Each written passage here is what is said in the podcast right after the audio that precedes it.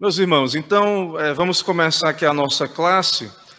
Irmãos, é, nós estamos estudando a confissão de fé, né, sequencialmente, gradativamente aí, tranquilos, né, sem correria, pouco a pouco. E nós já caminhamos pelo assunto do livre-arbítrio, teve, teve ali um parêntese onde nós conversamos sobre a restauração da imagem de Deus no homem, mas é, mostrando a importância da, da soberania de Deus, mas mostrando a importância da agência humana. Né? Então, é, a regeneração é uma obra de Deus, mas a santificação é, começa com Deus, Deus é quem opera pela sua graça, mas há uma, uma agência humana também, uma resposta humana nesse processo de, de santificação. É... Então, eu. Deixa eu só abrir aqui, eu acho que eu fiquei sem, sem internet aqui nesse tablet. Eu esqueci de baixar a aula em casa, mas eu tenho aqui no celular. Deixa eu ver aqui. Então, nós vamos entrar hoje numa nova sessão, novo capítulo, na verdade, da nossa confissão de fé, é o capítulo que trata da vocação eficaz. Certo? Nós vamos conversar sobre a vocação eficaz.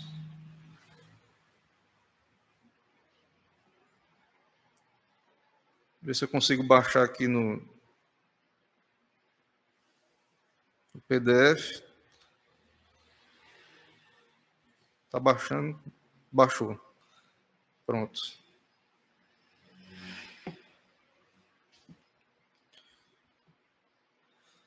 Vamos orar então? Vamos orar antes de iniciarmos aqui a nossa lição. Oremos.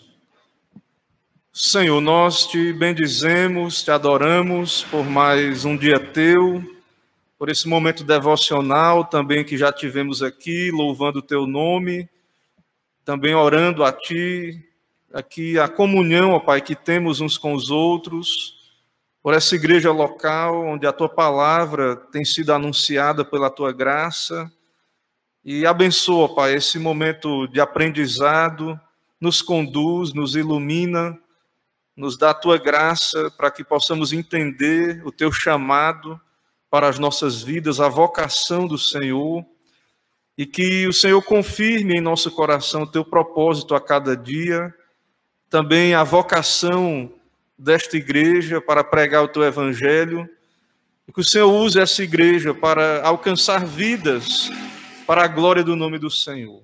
É o que pedimos, oramos, agradecemos, em nome de Jesus. Amém.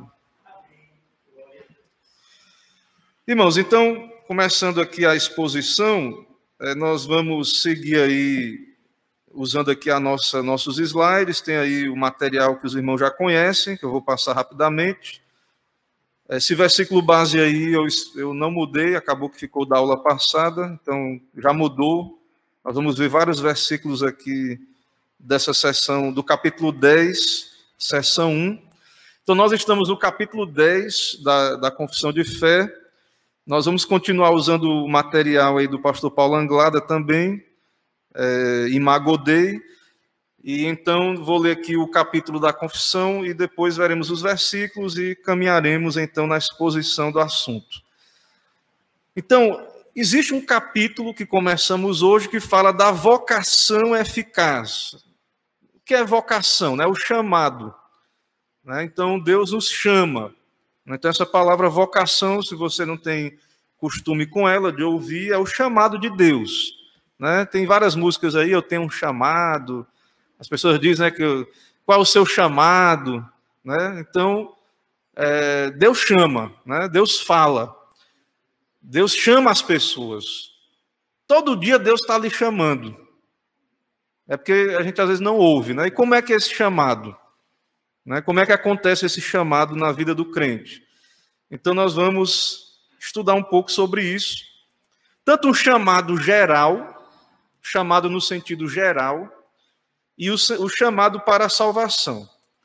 Então, a confissão de fé, ela diz o seguinte no capítulo 10, seção 1 todos aqueles que Deus predestinou para a vida, e só estes é servido no tempo por ele determinado e aceito, chamar eficazmente pela sua palavra e pelo seu espírito, tirando-os daquele estado de pecado e morte em que estão por natureza e transportando para a graça e salvação em Jesus Cristo.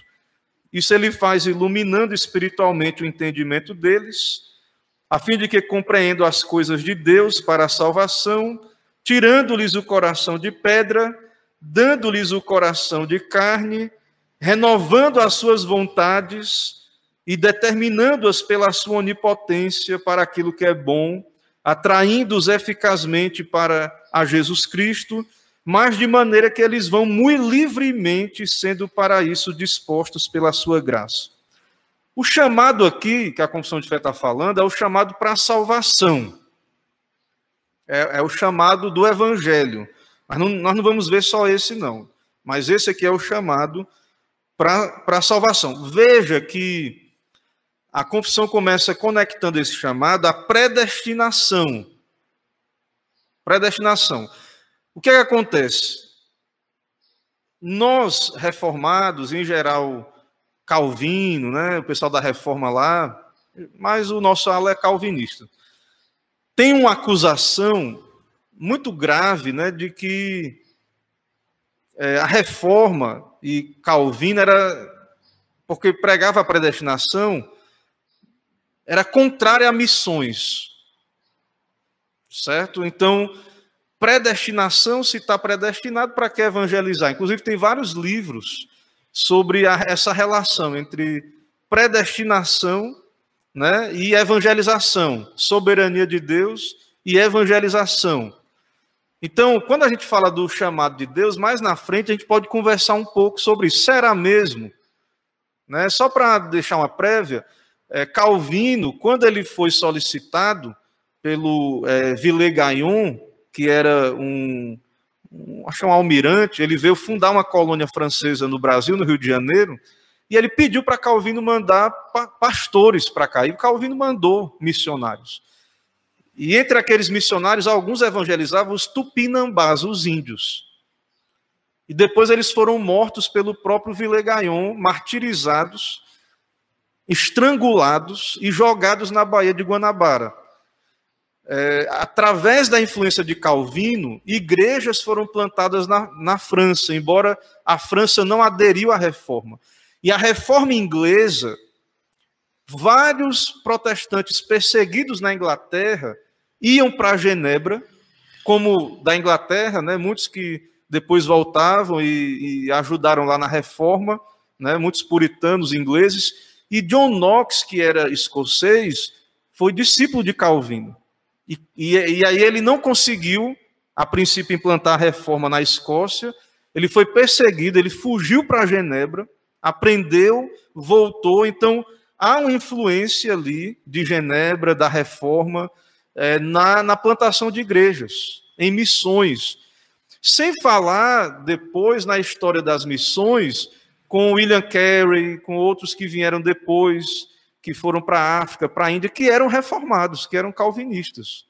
Sem falar desses outros. Então, há uma conexão, sim, entre é, a crença nas escrituras, na doutrina né, da eleição, da predestinação e da necessidade de evangelizar, de pregar. Né? Deus ele vai chamar os pecadores e como é que ele vai chamar? Nós vamos ver então né, aqui no nosso, nosso estudo.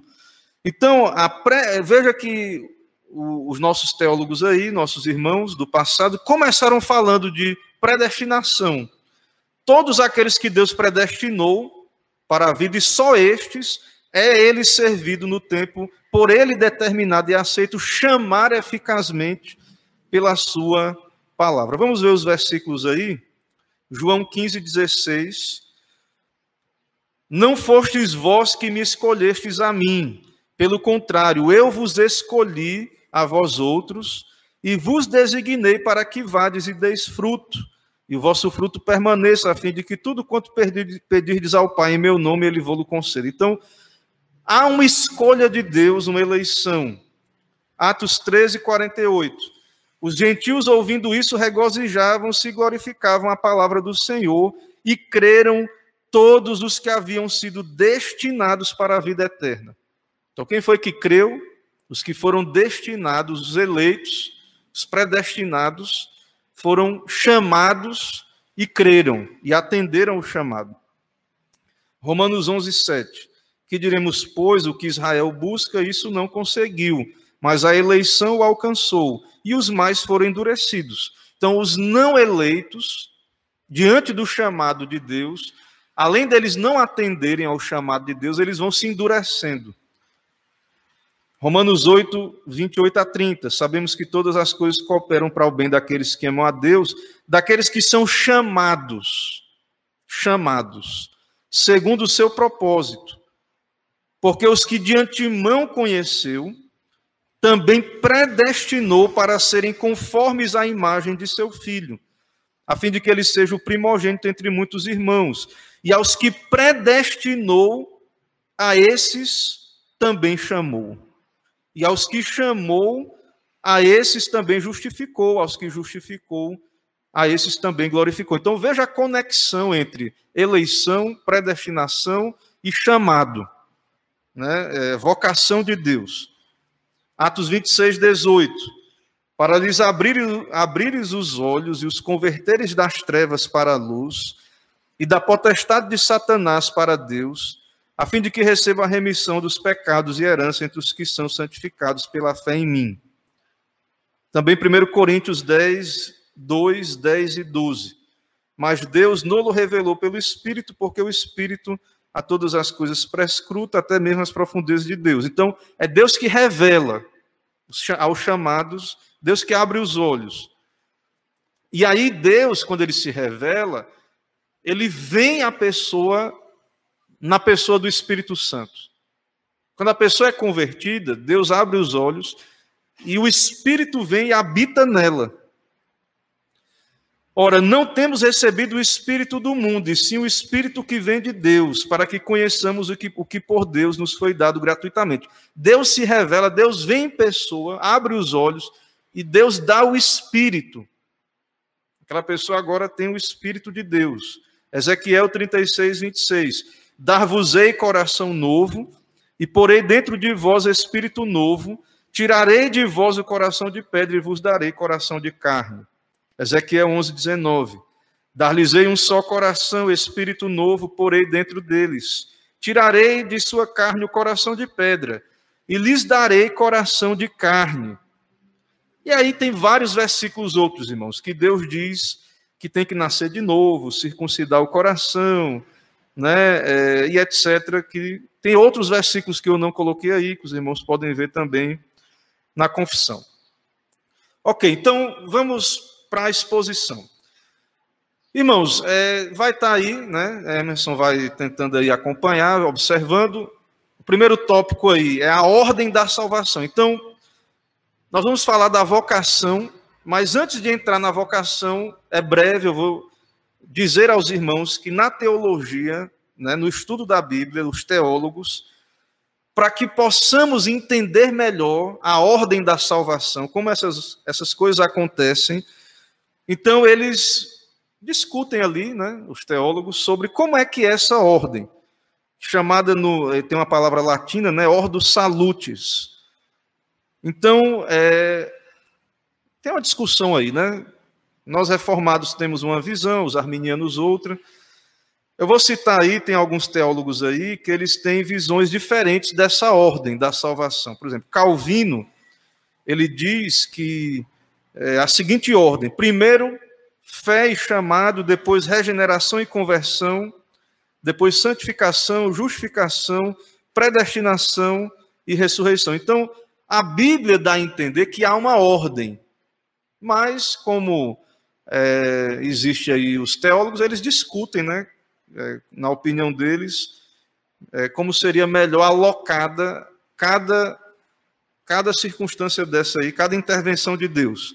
Guerrar dos vós sugere a seguinte lógica: a regeneração primeiro, depois. A questão é o seguinte: primeiro a pessoa é, ouve o evangelho ou primeiro ela é regenerada? Como é que acontece isso? Às vezes isso é de...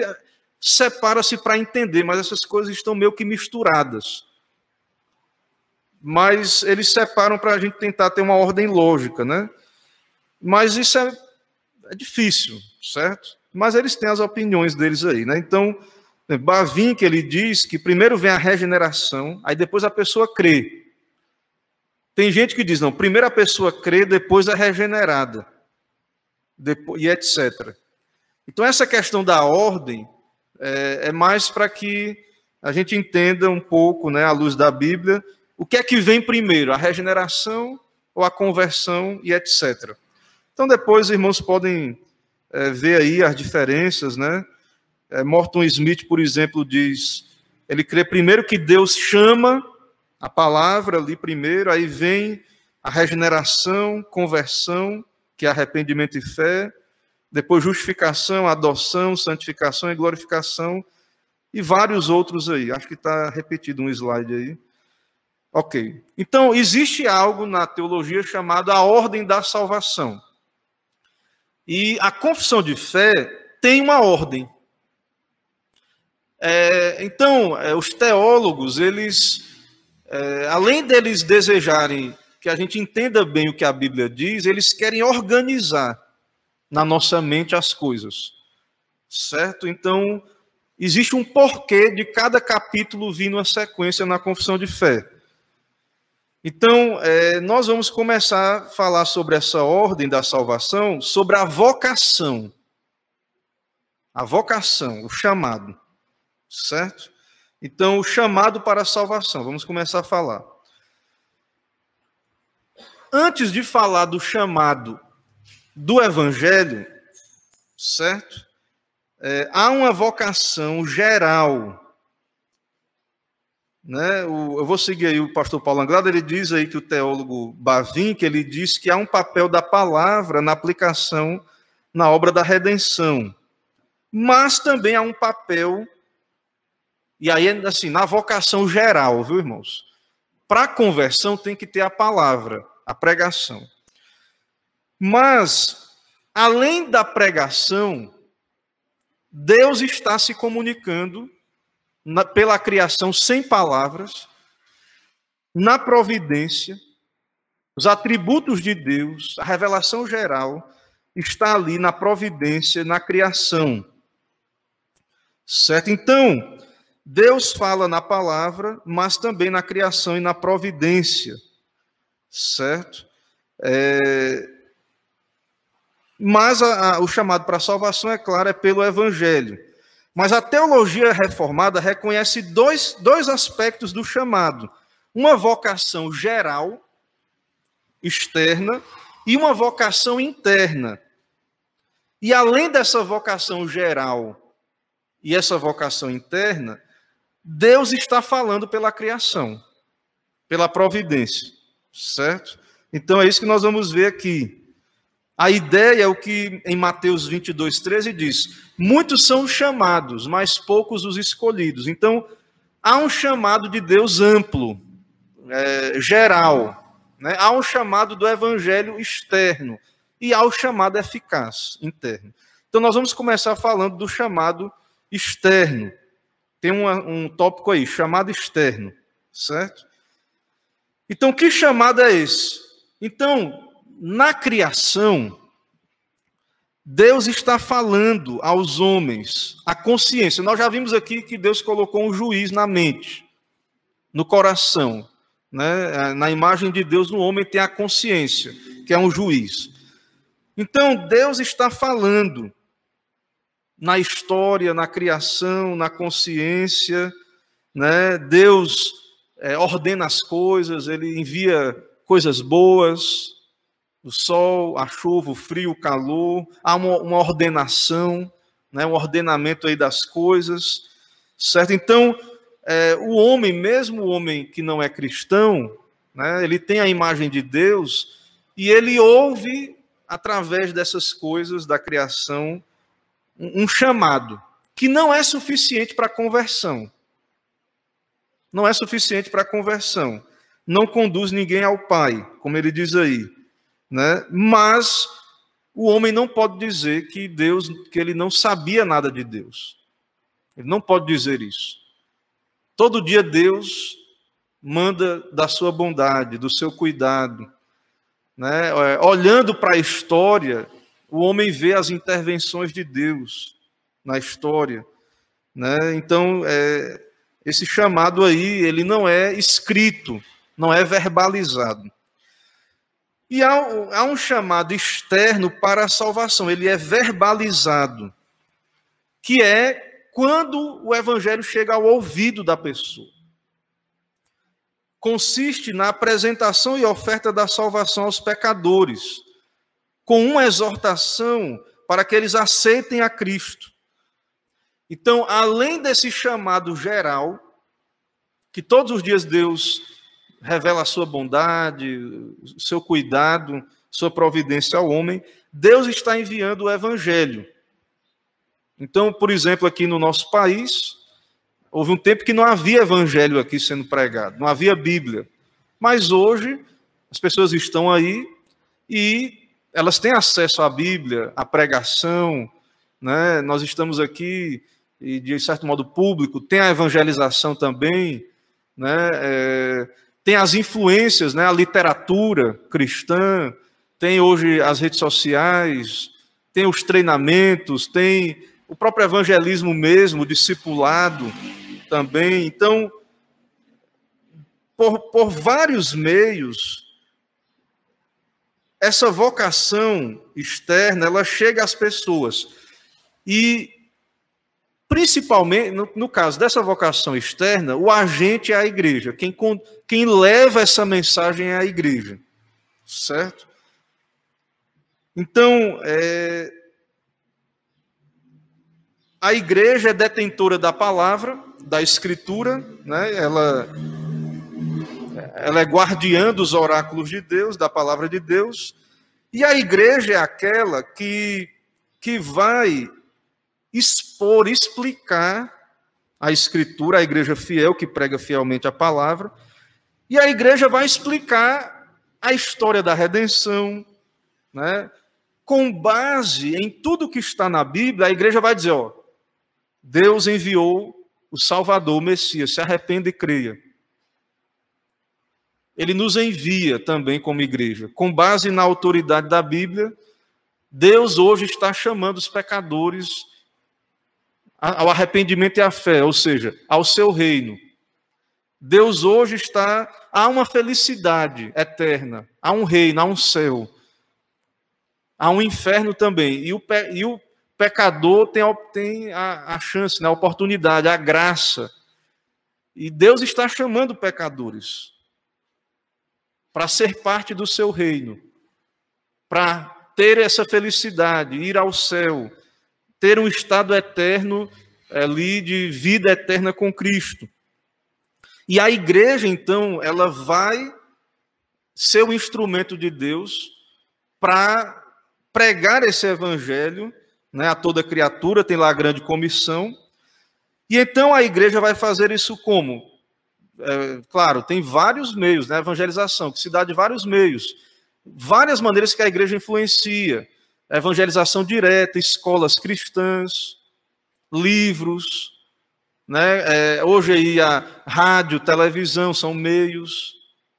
De várias maneiras, a igreja vai evangelizar e ela vai é, explicar né, o que está na Bíblia, interpretar e aplicar, e a partir do que é encontrado na Bíblia, ela vai fazer o chamado, a convocação. Né? Ela vai ali fazer o convite aos pecadores, certo? É, esse convite, então, né, com a promessa de perdão e vida eterna, sob a condição de arrependimento e fé em Cristo. Então, com a autoridade da Bíblia, nós podemos dizer: se você se arrepender e crer, quem crê já está salvo, quem não crê já está condenado. Se você for a Cristo, né, humilde, é, peça, se arrependa, ele vai lhe dar o seu espírito, lhe regenerar, lhe converter. Claro, tudo isso é, livremente, soberanamente, segundo a sua vontade. mas é, é isso que Deus nos chama a anunciar. Então, é, esse chamado externo, irmãos, é, é, isso que nós vemos mesmo na prática, é isso que chega ao ouvido, é, é o livro que chega na mão da pessoa, a pessoa lê, é, é, é a mensagem no rádio, na televisão, é, é a conversa entre amigos, é o vizinho ali que você fala ó, da Bíblia ali para ele, expõe, conversa. Essas oportunidades que Deus está dando aos pecadores para ouvir esse chamado. É por isso que é muito importante que a igreja entenda né, a sua responsabilidade e nós possamos entender que toda pregação ela deve ser evangelística, deveria ser evangelística. E todo domingo aqui, quando nós estamos aqui, além de, de, nós estarmos sendo santificados, os que, ainda não, os que ainda não creram estão tendo a oportunidade de ouvir esse chamado, esse convite. Né? Em conferências, onde há pregação, né? em cultos nos lares. Quando a gente vai lá, reúne na casa de algum irmão, faz um culto ali, tem um vizinho. E aí você prega o evangelho para aquela pessoa que está ali. Você chama aquela pessoa e diz: Ó, oh, a Bíblia tem um chamado né, para a vida. E esse chamado é referido várias vezes, como por exemplo, como Deus diz aí em Ezequiel 33, 11. Tão certo como eu vivo, diz o Senhor, não tenho prazer na morte do perverso, mas em que o perverso se converta dos seus caminhos e viva. Convertei-vos, convertei-vos dos vossos maus caminhos, porque a vez de morrer, ó casa de Israel, então, nós podemos dizer ao pecador que Deus não tem prazer na morte do ímpio, mas ele é justo.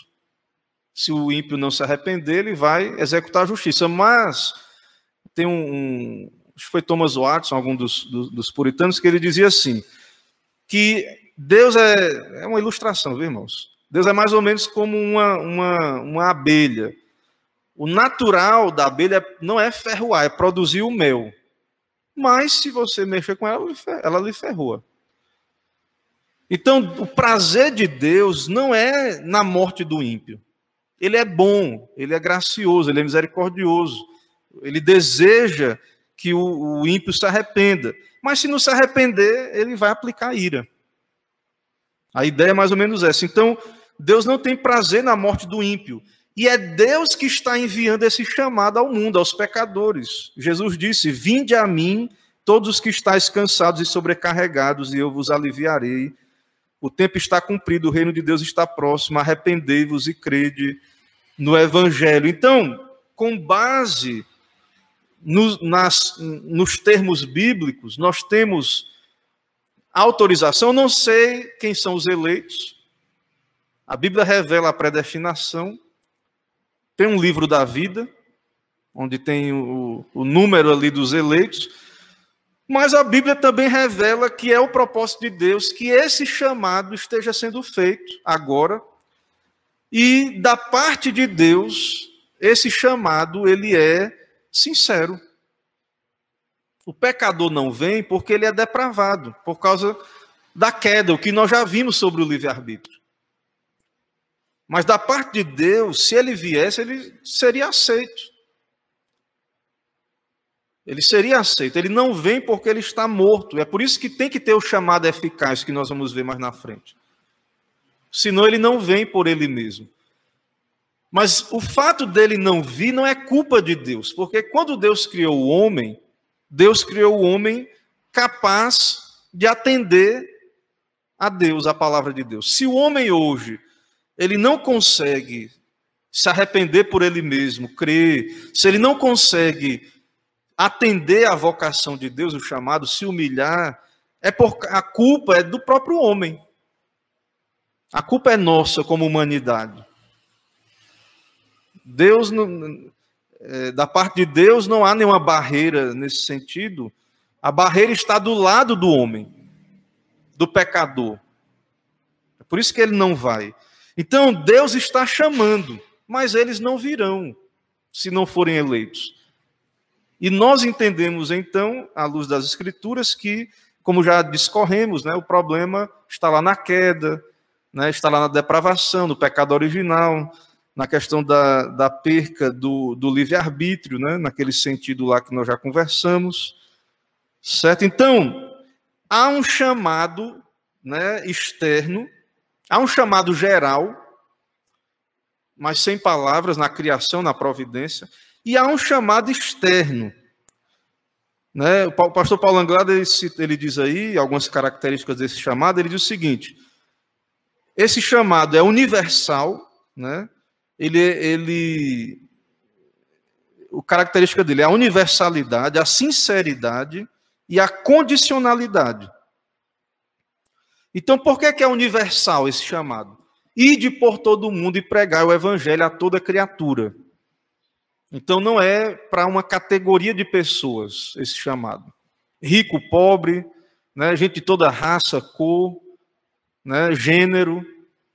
Então, esse chamado é universal, brasileiro, americano, né, qualquer nação, chinês, japonês, todos são o chamado é universal. Todos são pecadores, todos precisam, todos carecem né, da, da graça de Deus. Então, esse chamado é universal, certo? Isso aí que nós devemos ter, ter em mente. É, então, nós devemos anunciar o evangelho a toda criatura, a todos. Não ficar é, né, fazendo. Não, meu chamado é para pregar para os surfistas. Meu chamado, eu tenho. Né, o pessoal brincava no seminário, a gente, quando a gente viu um lugar muito bonito, né? É uma foto assim da, de uma praia, tipo Havaí, ou então outros que gostavam mais. Aí, acho que eu tenho um chamado missionário para ir para esses lugares aí.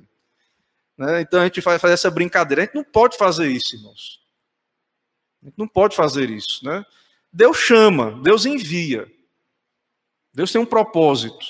Né? A gente crê sim que Deus envia né, pessoas para o mundo todo. Né? Nós cremos nesse propósito de Deus. Só que a gente tem que ter cuidado, né, para a gente não criar uma, uma, como é que, uma segregação.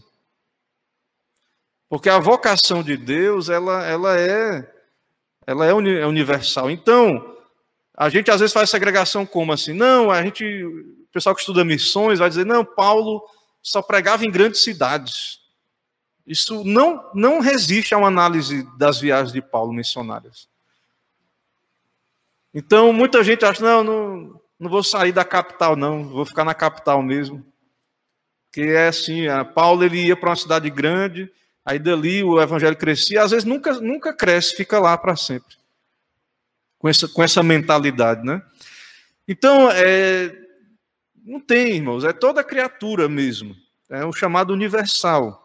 É um chamado sincero, de boa fé, como ele diz aí, né? Bona fide então Deus sinceramente chama e deseja a salvação dos pecadores. Tem um livro do, do John Piper é, sobre essa questão aí, né, do, desse tema da teologia, que é, se eu não me engano, como é, rapaz, que eles chamam essa. É, é o chamado sincero, que o pessoal diz assim, que a gente que crê na eleição é, nega que Deus, que o chamado de Deus é, como é que se Deus está chamando, toda, mandou pregar toda criatura se tem os eleitos? Será que Deus quer mesmo que a gente pregue para toda criatura? Né? Ou nesse sentido, né? Que todos sejam salvos, né?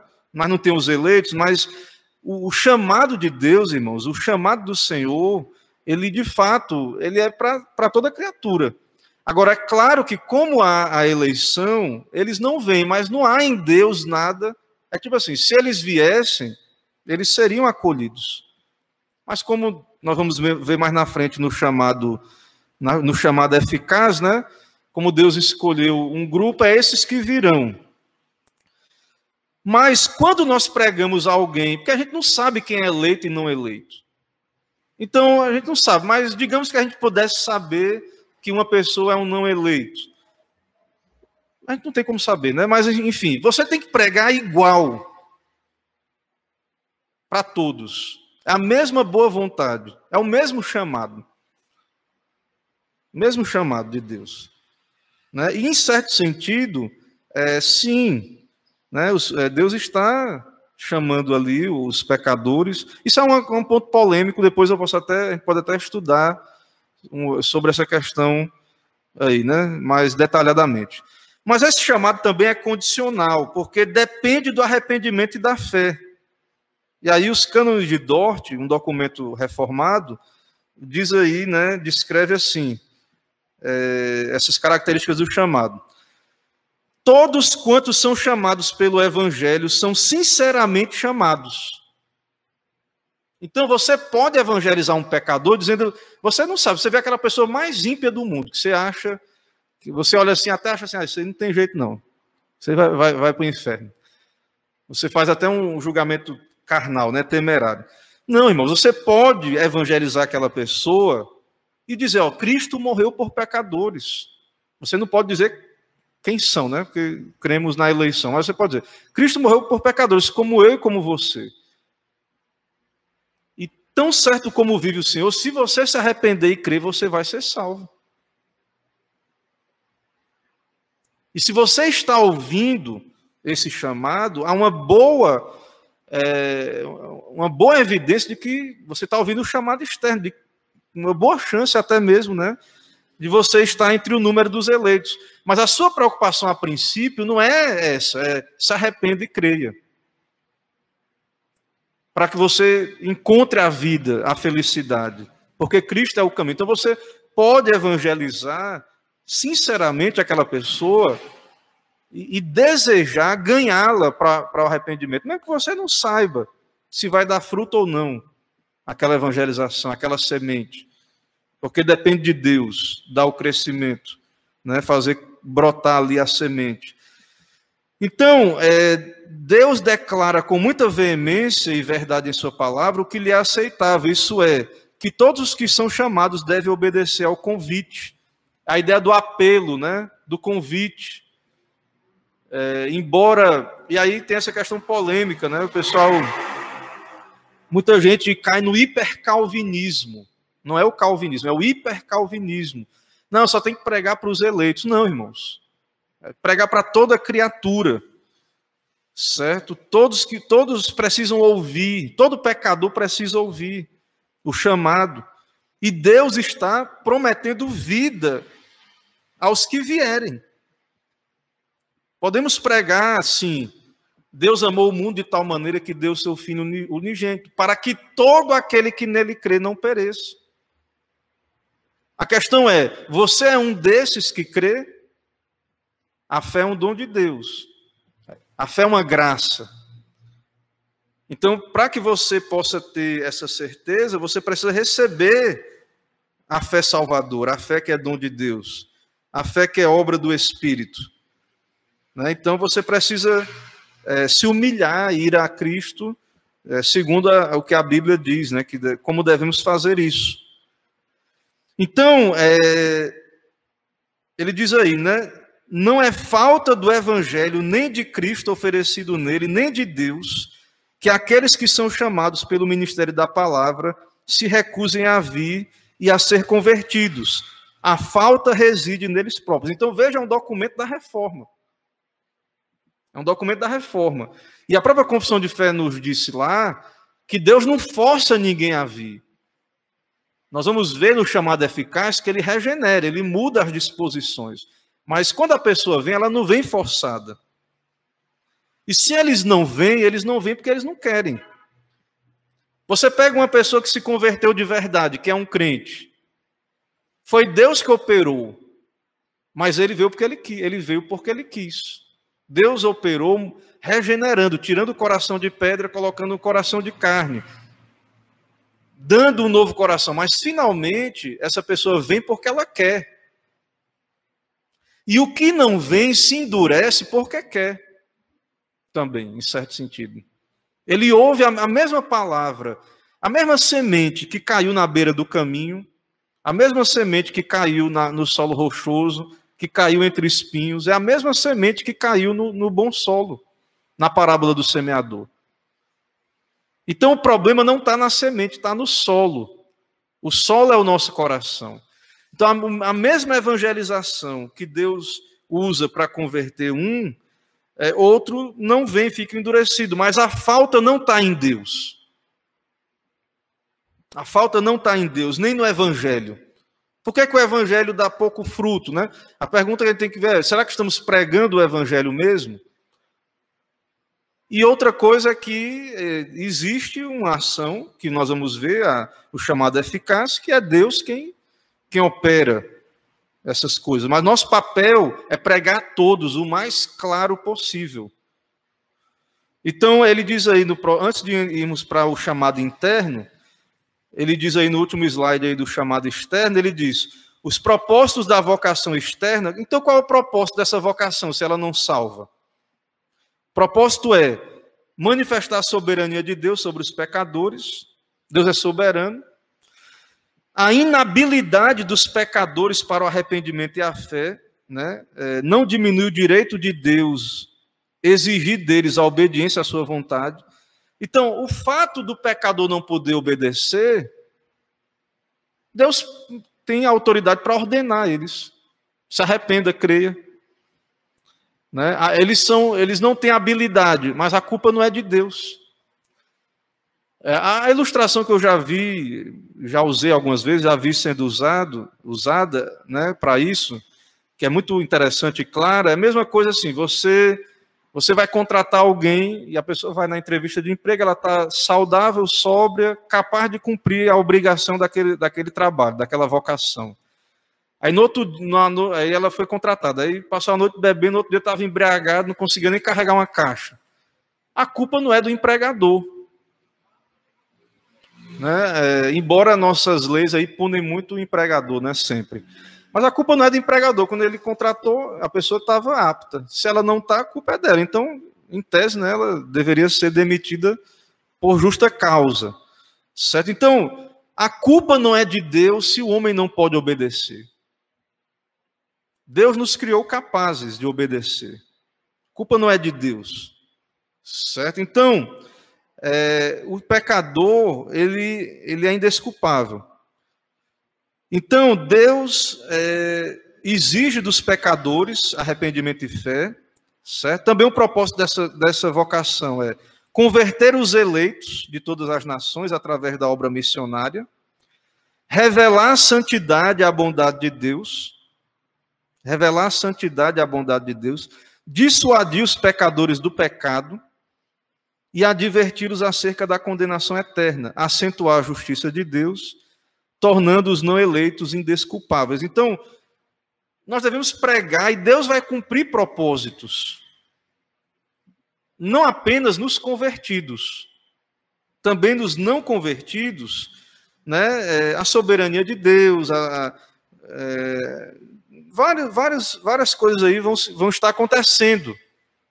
Então, o papel nosso não é, é, é ser claro, né? é pregar, é cumprir a evangelização, né? a obra missionária, é levar o evangelho claramente. Então, a, a, fé bíblica, a fé reformada, ela, ela entende assim a evangelização. Então, essa acusação ela, que reformados né, não, não evangelizam, isso não resiste a uma análise histórica. É, talvez poderíamos fazer mais missões ou evangelizar mais? Sim, podemos fazer. Mas também muitas vezes isso é dito de nós porque as pessoas não entendem o que é, é, é, é missões, né, ou evangelização. Então, é, muitas vezes as pessoas é, querem fazer missões e confundem muito com fazer obra social, embora também você pode juntar as coisas, mas é, biblicamente falando, missões é você levar o evangelho. Então, quando esse pessoal vinha lá para evangelizar, por exemplo, os índios, é, os missionários, eles tentavam explicar mesmo, fazer com aquelas pessoas, ou seja, a conversão fosse fruto de, das pessoas entenderem o evangelho.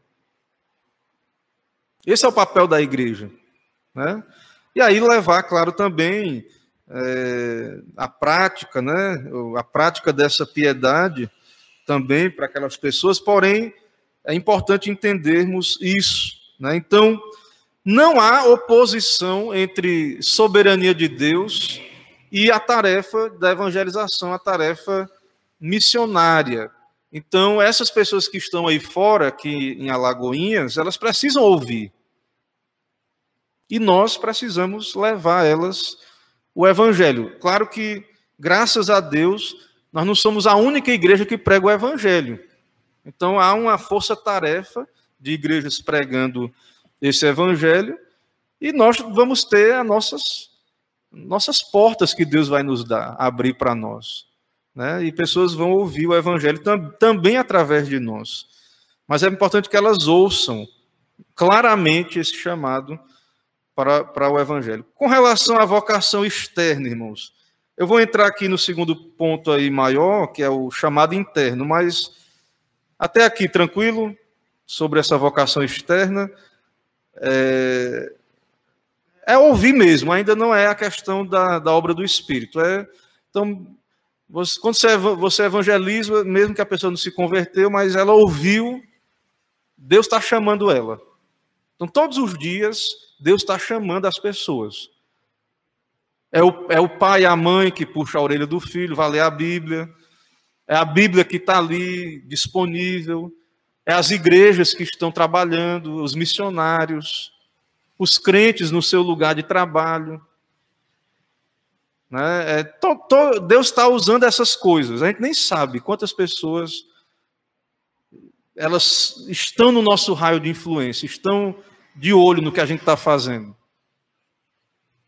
Então, todo, é, todo domingo, seu, seus vizinhos sabem, todo domingo é, ah, eles, eles vão para a igreja, todo domingo. Né? Eles fazem, às vezes ouvem lá o culto doméstico. Né? Às vezes você tem a oportunidade de, de conversar com ali o colega de trabalho. Né? É, então, através dessas coisas, é, Deus está chamando as pessoas. São vários meios, né? E tem o evangelismo tradicional também, né? De porta em porta, né, um, um, livro, uma literatura, um folheto, tem o evangelismo também, uma Bíblia, distribuição de Bíblias, tudo isso são meios que Deus está chamando as pessoas, certo? Quando, gente, quando nós vivemos uma vida piedosa, uma vida religiosa, que está. Não, estou vivendo não só por aqui, para agora. É, pelo nosso exemplo, nós estamos dizendo às pessoas: ó, a vida não é só aqui. Eu quero chegar lá no alvo, no, no céu. Então as pessoas, é, isso é uma carta viva. As pessoas estão vendo que existe um grupo de pessoas que não vive só para aqui e para agora. Existe um grupo de pessoas que dizem que tem um céu, um lugar de paz, onde não há mais pecado, do um lugar que para ir para lá tem que ter Jesus, tem que atender ao chamado de Deus, às promessas. E as pessoas estão vendo isso. Né?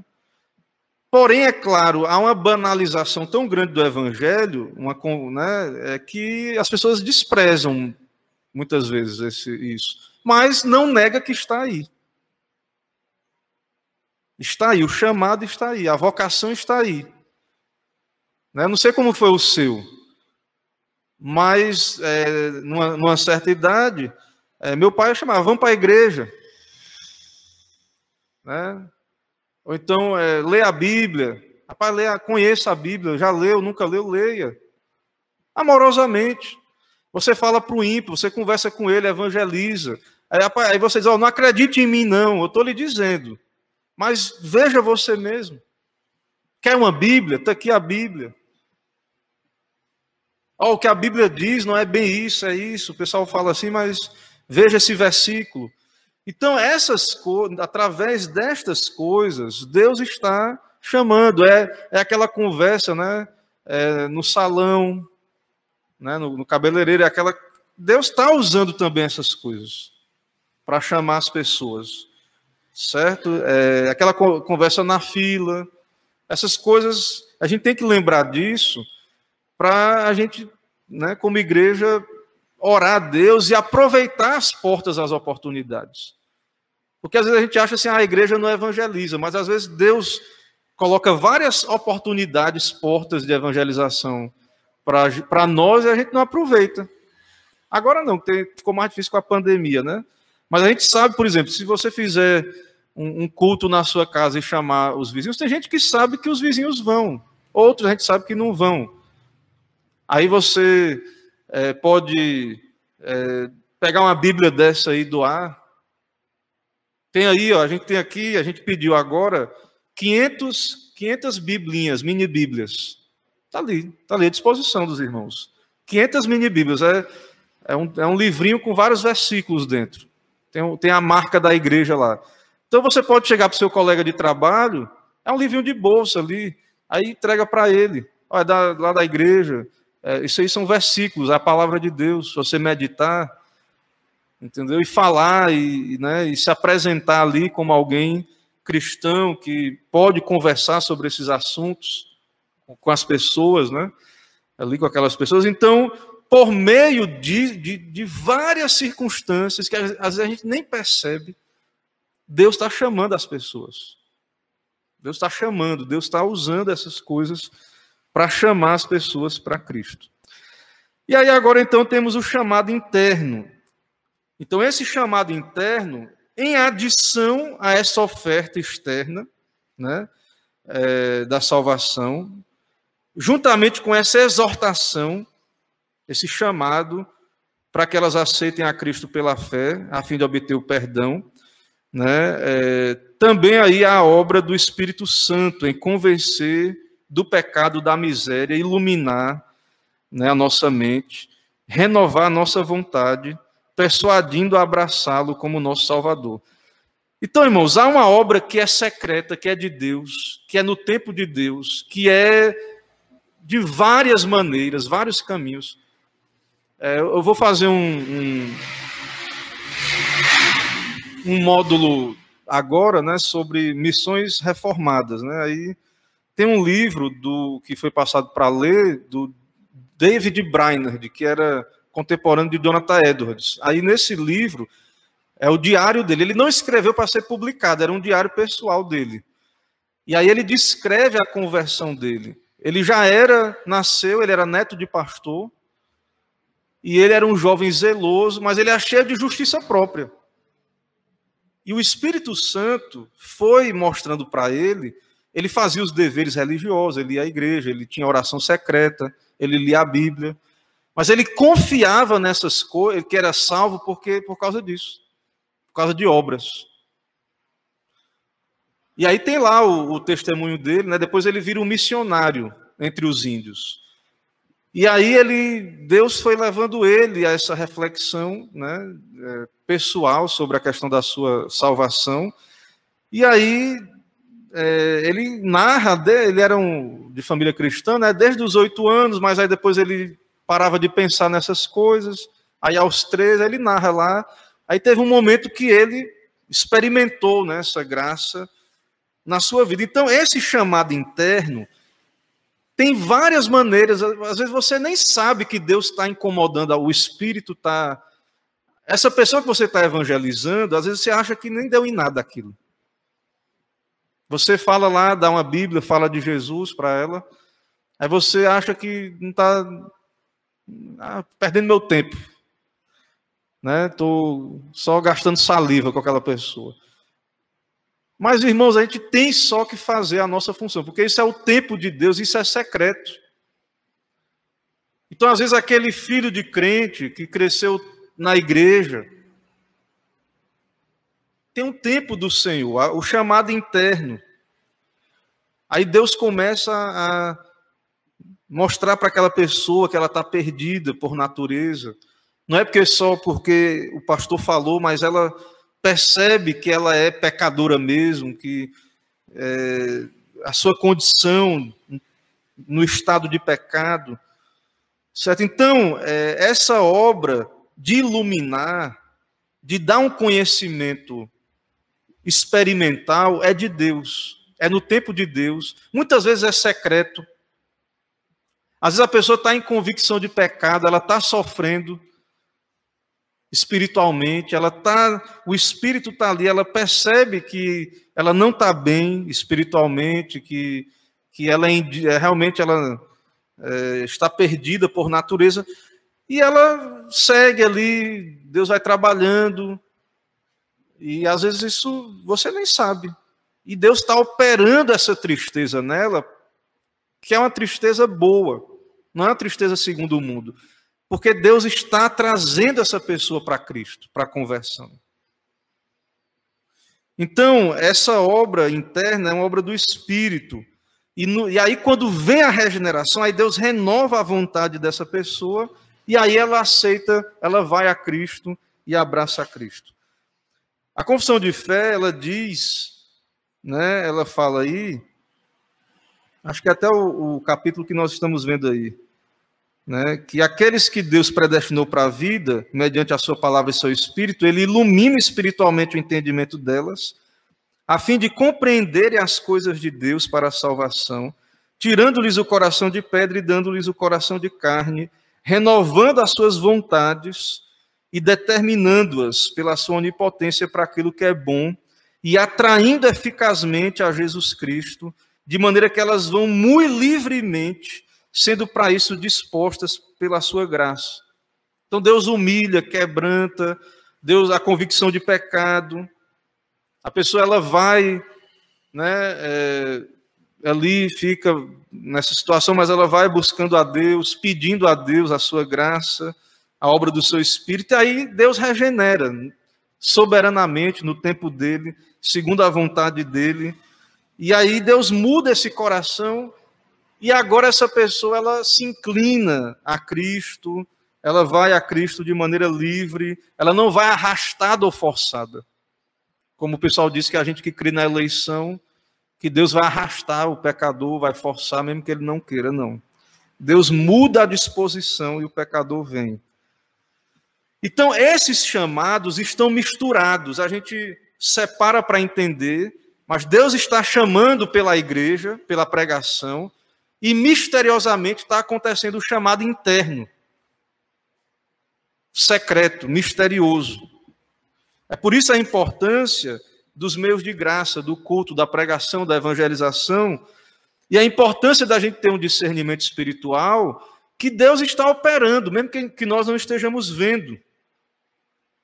Então, é, Deus opera pela palavra, Deus torna a palavra eficaz para a salvação. É o caso de Lídia. Lídia, enquanto Atos 16, 14, enquanto ela escutava, o Senhor lhe abriu o coração para atender as coisas que Paulo dizia. Então, esse chamado vai vir quando? Tem que estar vendo a pregação, a evangelização, a instrução, o discipulado. Aí que entra a nossa tarefa de desejar que mais e mais nós cumpramos essa missão. Né? É na escola cristã, quando ora ali, quando tem lê a Bíblia, quando é na família, é no culto doméstico, é na, na vida comunitária da igreja. É, então, Deus vai usar de várias circunstâncias. É um acampamento que o jovem vai, é uma conferência que vai ouvir um pregador ali, aí Deus fala com a pessoa é na literatura. Então, a gente às vezes amarra essa coisa, né? É, como é que a gente ganha uma alma? Claro que a gente, nosso papel é evangelizar, nossa parte é falar, mas a gente às vezes amarra muito essas coisas. E principalmente esse chamado é de Deus. Deus é que abre o coração. É, esse chamado também está ligado à regeneração, como Smith sugere, né? acho que é Morton Smith. Para, para a nossa melhor compreensão dos dois aspectos da obra do Espírito, é bom distingui-los. Regeneração, o ato de Deus em gerar novamente. Ela ocorre no subconsciente. Ele, ele, independe, ela, ele independe de qualquer atitude do homem. Então, a regeneração é Deus que opera, o homem não pode fazer nada. O chamado, por outro lado, é dirigido à consciência a regeneração é uma atividade de Deus, o chamado é uma persuasão moral. Então, eu, pastor, missionário, pai, mãe, não regenera ninguém, filho. Mas você chama. É você que chama, vamos para a igreja, é você que diz, leia a Bíblia, faça o seu devocional. Entende? Então, é, a soberania de Deus, os decretos de Deus, não anula essa agência da igreja. essa ação do homem, essa vocação externa. Então uma coisa não anula, não anula a outra, certo?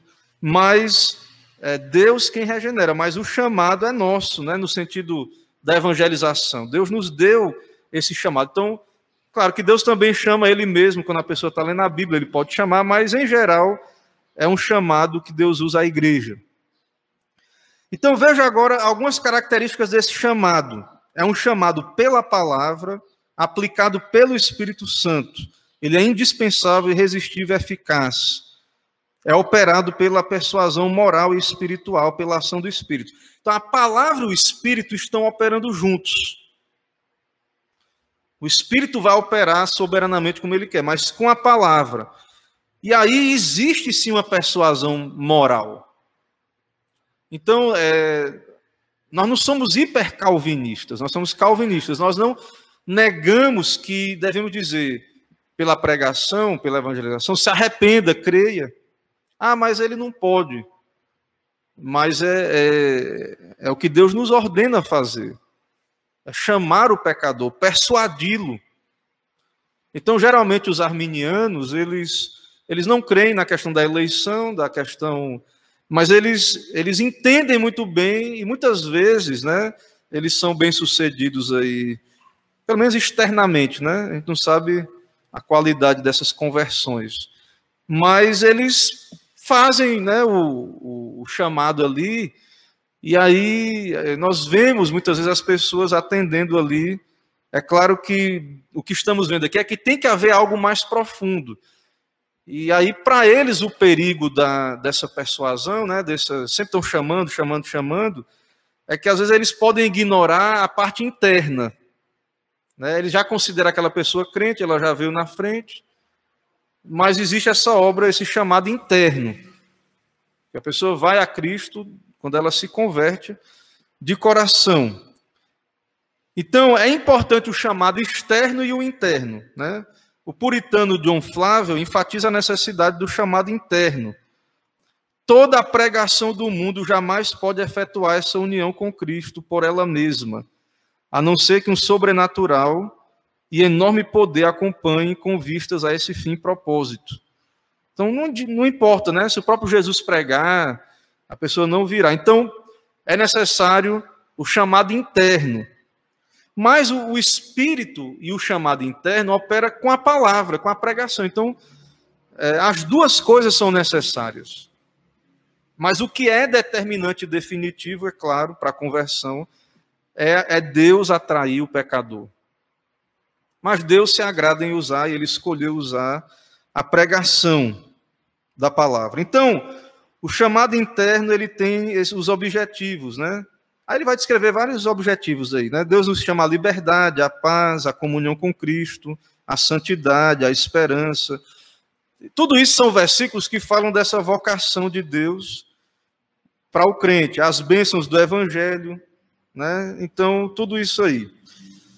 É, e por fim, antes de fazer mais alguns comentários e abrir para perguntas, ele diz aí na conclusão uma vez que o chamado eficaz ocorre mediante o chamado externo pela palavra, e que a comunicação do evangelho cabe à igreja, compete a nós comunicar o evangelho por todos os meios adequados disponíveis. Então, muita gente vai dizer que os, reformadores não falavam sobre missões, ou não criam em missões, mas eles, por todos os meios, eles promoveram o evangelho literatura, né, treinamento. Né, as pessoas iam lá para Genebra e, e eram treinadas, voltavam, plantavam igrejas nos locais onde elas voltavam depois de aprender sobre o Evangelho. Então, cabe à igreja comunicar. Nos cabe comunicar. E comunicar de modo fiel, é, bíblico, mostrar qual é a promessa de Deus para o pecador. Qual é o chamado? Né, ao que Cristo, a que Cristo chama o pecador? A se humilhar, se arrepender, a crer. O que é esse arrependimento? O que é essa fé? Então, o chamado externo por meio da palavra só se torna eficaz pela obra do Espírito no coração daqueles que são chamados externamente. Mas nós sabemos que só vai ser eficaz nos eleitos. Nos compete então orar, suplicar por essa operação do Espírito. Então nós temos que orar pelos perdidos e comunicar e orar e comunicar também eh, esse evangelho para os perdidos, certo? Deixa eu voltar aqui só para. Uh, eu vou voltar aqui para o, o tópico aqui da confissão de fé, para a gente ler de novo antes de concluir e abrir para perguntas. Então, todos aqueles que Deus predestinou para a vida, e só estes, ele é servido no tempo de, por ele determinado e aceito, chamar eficazmente.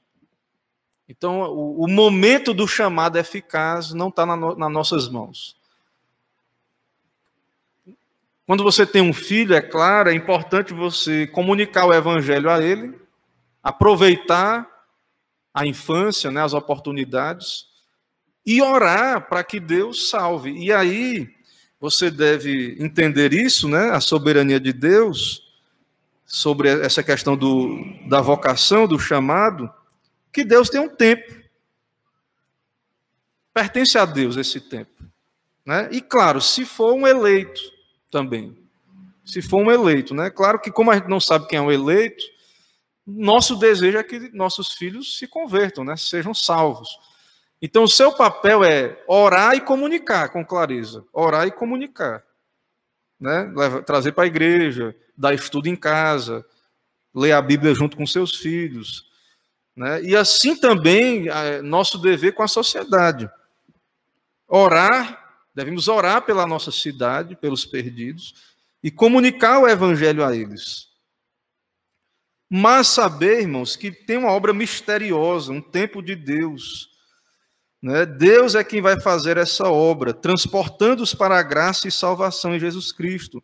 Ele faz isso iluminando o entendimento, a fim de que compreenda as coisas de Deus para a salvação, tirando-lhe o coração de pedra. Então, essas coisas não, não é o pastor que faz. Né? Não é você quando está evangelizando. Essa verdadeira luz, as mentes, é Deus que opera, Deus que renova. Então, nós não sabemos o, o que é que Deus vai usar. Mas nós podemos orar para que Ele use, para que Ele faça. Então, é, orar pela pregação, orar pelos trabalhos da igreja, pelas palestras, pelo evangelismo, pelas portas que Deus abre para a igreja né, comunicar o evangelho. Então, essa acusação de que nós não evangelizamos, né, ela não é honesta, ou pelo menos ela não entende é, que a evangelização é algo muito mais amplo né, do que as pessoas em geral acreditam, né? Então, claro que podemos sempre melhorar e devemos orar por isso, né? Devemos estar atentos, né? Mas é, o que nós vemos aqui, o que eu tenho visto, né, lendo sobre a questão da, da, das missões lá na, na reforma, né, ainda não, não começou ainda, mas está começando lá o, o, o módulo, os estudos, é que eles faziam isso com muita seriedade. Então, não é só ganhar a pessoa para ser membro da minha igreja. Quando eles vinham aqui evangelizar o índio, eles queriam traduzir a Bíblia para a língua do índio, o catecismo. Eles queriam que os índios entendessem. Não é só, não, agora é da igreja reformada e pronto. É, nós queremos que as pessoas escutem o chamado de Cristo e que esse chamado seja eficaz nos seus corações. E como fazer isso sem clareza, sem fidelidade, sem doutrina, sem conhecimento doutrinário. Como fazer isso? Né? Então, não há, irmãos, oposição, não deveria haver oposição entre doutrina e evangelismo, e evangelização. Né? Não é, não é para ver isso. Não, aquela igreja é boa de doutrina, ou aquela igreja é, evangeliza muito. É, nós temos que ter boa doutrina e com essa boa doutrina que Deus nos dá, comunicar ela. Agora, como comunicar se a gente não, não sabe, né, ou não tem o, o que comunicar? Então, o papel nosso como igreja é justamente esse, certo? E aí vai ter outras sessões aí que eu não vou tratar hoje, e abro para perguntas aí, se tiver algum comentário, perguntas, fiquem à vontade. Diga, irmã Gisele.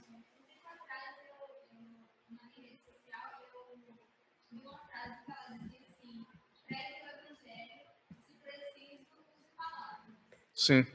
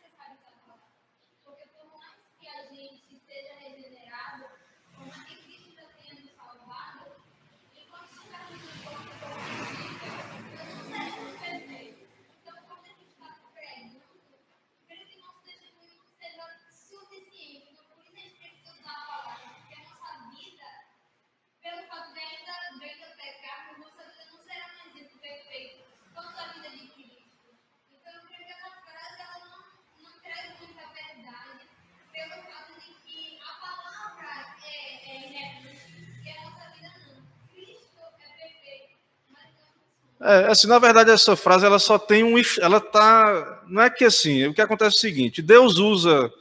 É, Deus pode usar é, modelos humanos com essas ressalvas. Então, por exemplo, é, claro que Paulo era apóstolo, né? Mas, por exemplo, então Deus, Deus usa a, a Bíblia. Então, essa frase ela já tem um problema aí quando ela, ela subestima né, a questão da escritura, ela diz é, tipo assim, se uma pessoa for muito santa mesmo, ela vai, nem vai precisar da Bíblia para pregar. Que ela vai pregar só com, com o exemplo dela. Né? Então, essa frase ela é ruim nisso, né? porque ela, ela coloca a escritura, né? o evangelho em si, é, em segundo plano.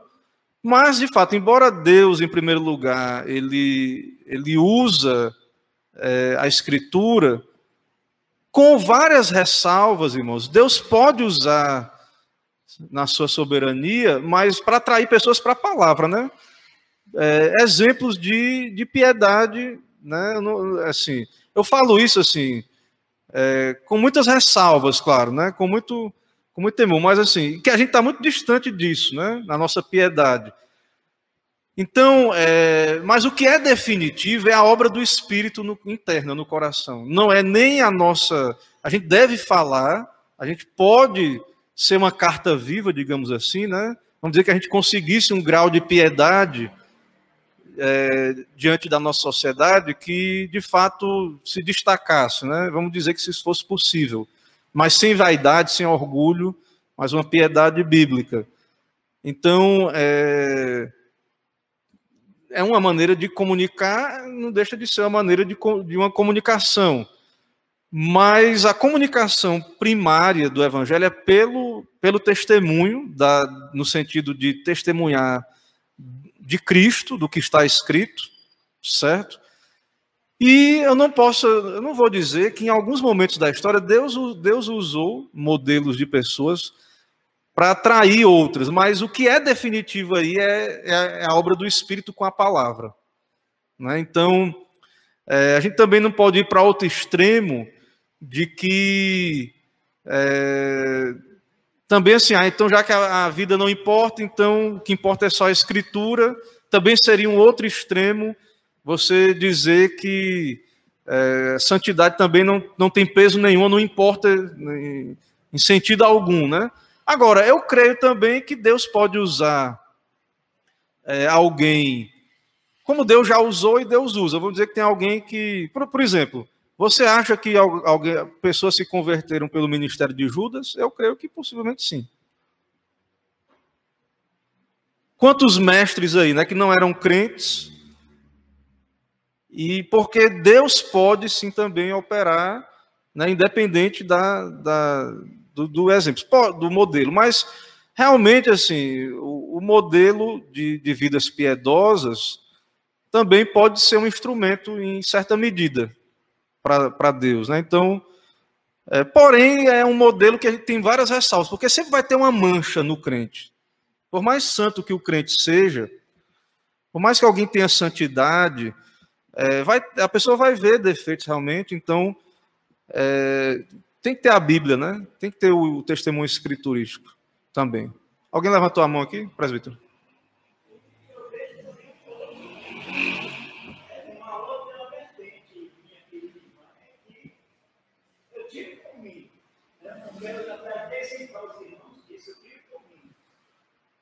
É, eu dou credibilidade ao que Canon, nosso reverendo, fala de Cristo por conta da vida dele.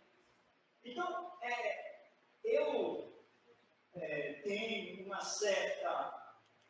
Ah, eu aplico para minha família, a minha família me respeita por conta do meu testemunho. E quando eu estou falando a palavra de Deus para minha mãe, para meus irmãos, eles me ouvem com respeito e respeita isso, né? Eu estou tendo até um feedback agora com essa, essa reunião de oração. Eu tenho duas irmãs, aí o pastor falou há pouco, dois, né, das ferramentas que Deus usa para que as pessoas, que nós devemos esse chamado. Eu tenho duas irmãs que estão participando, assim, eu estou muito alegre que está participando dessa reunião de oração online. E elas estão participando porque ela vê em mim aquilo que externamente se caracteriza de cristão. Entendeu? Claro que o interno ele é preponderante minha convicção de que realmente eu sou eleito. É aquilo que está internamente minha. Mas externamente, eu tenho que ter uma postura de cristão. Tudo aquilo tem que evidenciar em mim, as minhas ações, as minhas falas, tudo isso tem que evidenciar em mim. Porque senão não tenho nem como pregar a palavra. Porque as pessoas vão olhar para mim. Né? A, a, palavra é vida, é essa palavra é de Deus. Mas quem utiliza essa ideia, como outros mercenários utilizam essa ideia, utiliza a palavra.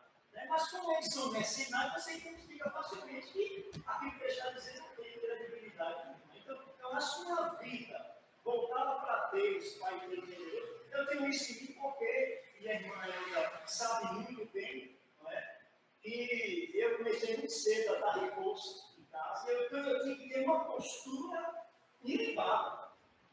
É, mães de família, pais de família, é, deixar em minhas mãos seus filhos com toda tranquilidade, porque eu tinha uma vida exemplar. E eu fazia questão de tê-la. Né? Eu não andava em bares, bebendo, não andava sem camisa no meio da. Pode ser e minhas, assim como o irmão Eudócio trabalha, a, a, minha casa era cheia de jovens, de pessoas, porque eles tinham credibilidade naquilo que eu fazia. Então, a postura cristã, ela está interligada. Às vezes, uma coisa não, não elimina a outra. Né? Você tem que ter uma vida realmente. A sua, a sua postura como cristão evangeliza sim. Né? Porém, a palavra, ela só é ouvida para eficácia se aquela, aquela pessoa que é instrumento que está sendo utilizado como instrumento dela tem uma postura realmente condizente com aquilo. Isso, a, a vida, né, o, a piedade, a vida cristã, ela vai ser assim, você prega, né, claro que a verdade, independente da, da vida, ela vai, da nossa vida, ela vai ser verdade. Porém, assim, você prega que Jesus salva, que ele santifica. Então, na sua vida você mostra isso também. Por exemplo, Paulo ele diz lá em 2 Coríntios 3, ele fala no verso 2, 2 Coríntios 3, 2, vós sois a nossa carta, escrita em nosso coração, conhecida e lida por todos os homens. Então, a salvação ela vai produzir frutos, evidências. E aí Deus pode usar esse, isso para encorajar pessoas. Agora, o que é definitivo é a obra do Espírito interno. É, essas pessoas vão, vão ser conduzidas à palavra, à escritura, e aí serão convertidas. Mas, é, de, em certo sentido, é, nós, como crentes, somos. O que é que acontece na vida de alguém quando alguém se converte? E até mesmo os defeitos, né? Porque, assim, é, não é perfeição aqui, mas acontece alguma coisa. É como John Newton dizia, eu não sou o que eu deveria ser, mas não sou o que eu era. Então, é, nesse sentido, eu creio que, que Deus pode usar, né, com várias ressalvas, né? É, realmente, assim, o problema às vezes é essas frases, chavões, essas frases de efeito, muitas vezes elas levam a extremos, né? E aí isso é que é ruim. E, e de fato, é, é complicado, né? Você não experimentar pregar de algo que você não experimentou. Então, alguém que prega o evangelho, os pastores, a igreja em si, a gente deve pregar daquilo que a gente experimenta, né? Agora, o que é essa experiência é que as pessoas não entendem que ela não é perfeita aqui, né? Então não é perfeito. Então, o caminho do justo, a vereda do justo é como a luz da aurora, que vai brilhando mais e mais até ser dia perfeito. Então, talvez a pessoa ela olhe para um, um, crente que seja um crente de verdade, mas está cheio de defeito ainda. Por exemplo, eu vou pregar com a graça de Deus a noite aqui sobre Evode e Cinti, que eram duas mulheres crentes, mas eram brigadas dentro da igreja. Elas eram tinham briga. Aí Paulo escreve para que elas se resolvam. Então, assim, as pessoas vão ver isso, né? É, vai ter isso aí. Então, realmente, se você colocar tudo sobre, né? Não precisar de palavras é complicado, porque é, vai ser complicado, porque vai sempre haver manchas, defeitos, nosso pecado ele vai estar aí. Mas eu creio também que Deus levanta pessoas de grande piedade, de grande santidade na história, né? Deus fez isso. E esses exemplos nos atraem também. Então, você lê uma biografia como a de David Brainerd, né, de um jovem que se converteu.